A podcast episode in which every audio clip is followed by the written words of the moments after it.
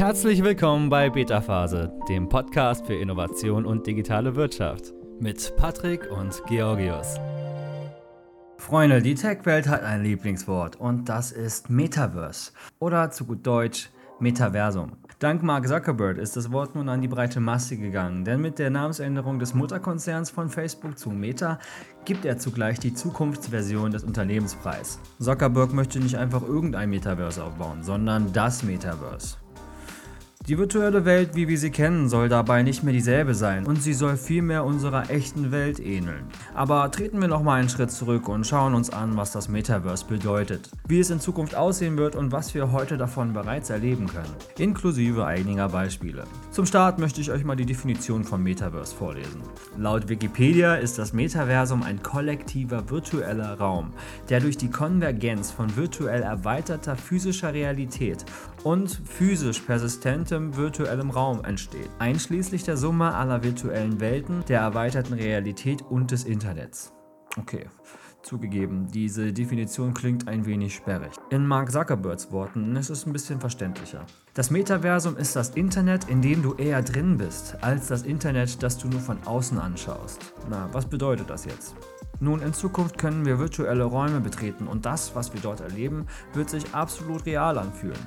Erste Schritte in diese Richtung gehen wir ja bereits mit VR-Brillen, die uns bereits Metaverse-ähnliche Erfahrungen bescheren können und zumindest einen Vorgeschmack geben. Mit diesen Brillen können wir uns in einer virtuellen 3D-Welt bewegen und sehen alles aus der Ich-Perspektive. Wie das zukünftige Metaverse aussehen könnte, stelle ich mir in etwa so vor. Wir werden ein Gerät wie die VR-Brille aufsetzen und können nicht nur eine virtuelle Welt sehen und hören, sondern auch darin spüren, schmecken und riechen. Aber das Metaverse ist auch noch viel mehr als einfach eine 3D-Welt. Das Metaverse ist im Kern ein verkörpertes Internet, eine soziale Sphäre, in der sich Menschen mit Hilfe von personalisierten Avataren treffen können, die ihnen das Gefühl geben, präsenter zu sein als ein einfacher Videoanruf. Es ist synchron, wodurch es sich viel mehr als das echte Leben anfühlt, als die heutigen feedbasierten sozialen Medien. Anstatt sich darüber informieren, was andere gemacht haben, trifft man sich im Metaverse in Echtzeit. Das Metaverse soll auch beständiger sein, genau wie die Welt um uns herum. Wie im wirklichen Leben wird es alle möglichen Dinge umfassen, die man mit anderen Menschen auch tun möchte. Konzerte und andere Veranstaltungen besuchen, Spiele spielen, abhängen, sich verabreden und naja, auch arbeiten und einkaufen. Allerdings, so wie viele Visionäre wie Zuckerberg das Metaverse bislang erträumen, existiert es noch nicht. Es gibt Vorläufer, die einen Vorgeschmack geben und Technologien, die uns darauf vorbereiten. Wie betritt man denn jetzt so ein Metaverse? Zunächst einmal brauchst du einen Avatar, der dich im Metaverse repräsentiert. Das begann früher bereits mit den Profilbildern in öffentlichen Chats und wer Second Life noch kennt, erinnert sich vielleicht an die ersten 3D-Figuren, die dein virtuelles Selbst darstellen sollten. Doch das war immer noch ein Internet zum Anschauen. Das grundlegende Konzept von Second Life war allerdings noch kein Metaverse. Der Idee nach ist das Metaverse ein Netzwerk. Es ist nicht ein einziger Dienst, sondern eine Sammlung von Diensten, die lose miteinander verknüpft sind, sowohl durch Unternehmen, die eigene Wege zwischen ihren Diensten aufbauen, als durch Menschen, die ihre eigenen Wege gehen, um von einem Ziel zum anderen zu gelangen. Das ist auch der Grund, warum einige der ersten Generationen von Avatar-basierten Diensten wie Second Life kein eigenständiges Metaversum darstellen. So wie das mobile Internet nicht nur aus einer einzigen App besteht und keine der Apps auf dem Telefon ohne die Existenz vieler anderer Apps und Diensten erfolgreich wäre, hängt das Metaversum von einer Vielzahl miteinander verbundenen Dienste ab, um erfolgreich zu sein. Ich denke, es ist besser, das Ganze durch ein paar Beispiele zu beleuchten. Starten wir direkt mit Facebook, äh, also Meta. Ende des Jahres hat der Facebook-Konzern Meta seine soziale VR-Plattform Horizon Worlds eröffnet. Die Voraussetzung, du hast einen Sitz in den USA oder Kanada und besitzt die Virtual Reality Brille Oculus Quest 2 aus dem Hause Meta. Mit der VR-Brille bewaffnet läufst du nun mit deinem Avatar durch die 3D-Welt, triffst dich mit anderen Menschen und ihren Avataren, spielst Spiele und kannst eigene 3D-Welten bauen. In virtuellen Workrooms ist es ebenso möglich, Meetings abzuhalten und zu arbeiten. Ob das Ganze jetzt zukunftsfähig ist in dieser Art und Weise, das ist noch fraglich. Die Leute benutzen momentan meiner Meinung nach immer noch eher Zoom. Wir sind hier noch nicht bei den lebensechten Erfahrungen und es ist wohl maximal noch ein Vorläufer eines Metaverse. Aber Zuckerberg ist definitiv dran, seine Version des Metaverse noch weiter auszubauen. Es gibt auch andere bekannte Metaverse-Projekte, deren Schwerpunkt es weniger ist, körperlich erfahrbare Welten zu schaffen, aber dafür Orte, in denen es dennoch nahezu unendliche Möglichkeiten gibt. Menschen und ihre Avatare interagieren und spielen auch hier miteinander Und sie können auch zusätzlich Land kaufen und dabei Geld verdienen. Sie freuen sich großer Beliebtheit, weil eben hier noch sehr viel Geld verdient werden kann. Firmen und Privatpersonen geben Hunderttausende und sogar Millionen von US-Dollar für virtuelles Land aus. Das ist echt ganz schön krass.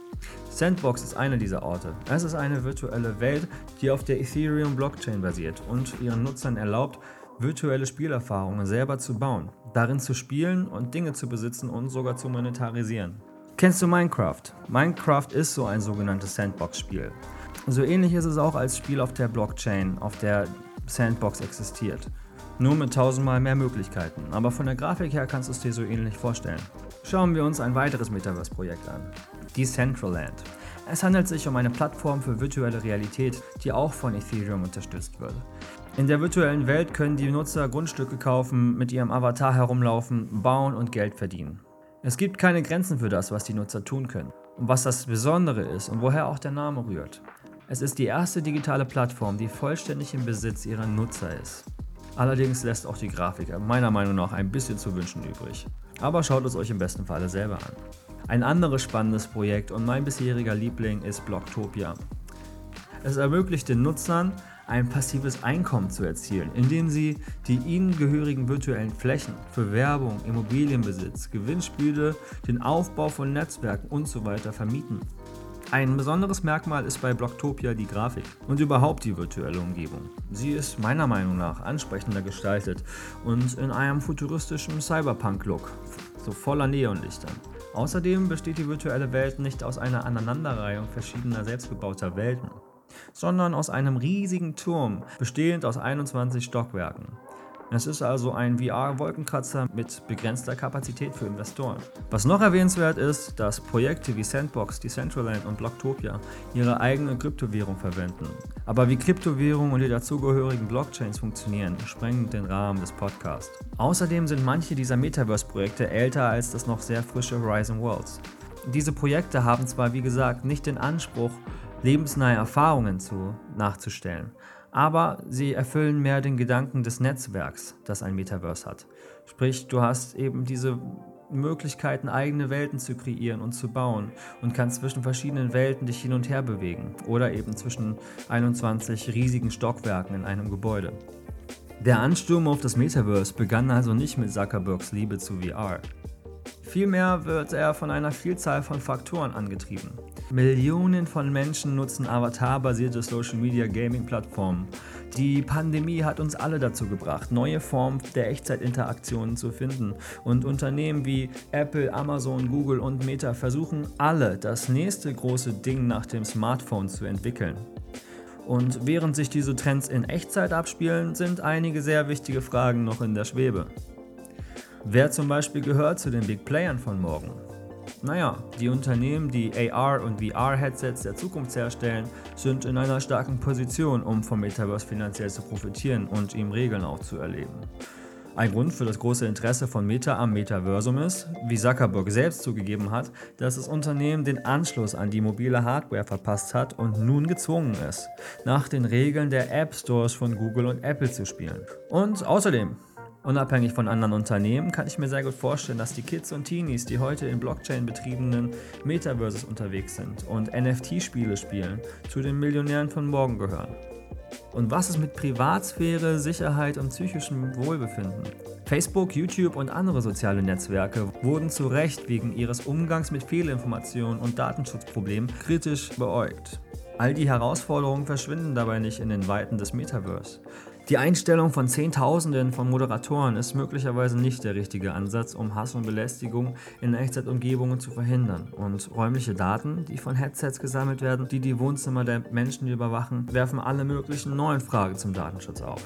Wir dürfen also gespannt sein, wie diese beantwortet werden. Leute, wie ihr seht, das Metaverse, wie es bislang ersponnen wird, ist noch lange nicht da und wird in den nächsten zehn Jahren sich noch zu etwas entwickeln, was wir uns kaum vorstellen können. Aber wir erleben gerade Vorläufer davon und können bereits in einige sehr spannende Projekte hineinschauen, um ein Gefühl für die Zukunft zu bekommen. Ich finde es echt super spannend. Wie geht es euch damit? In welches Projekt würdet ihr gerne ein bisschen mehr reinschnuppern? damit verabschiede ich mich von euch. Ich hoffe, diese Folge hat euch gefallen. Schaltet wieder ein, ich freue mich aufs nächste Mal mit euch. Bis dann, ciao. Das war's auch schon für heute. Wenn dir diese Folge gefallen hat, abonniere unseren Podcast. Schon bald siehst du Innovationen aus verschiedenen Blickwinkeln und bekommst wertvolle Einblicke in die digitale Wirtschaft. Bis bald bei Beta Phase.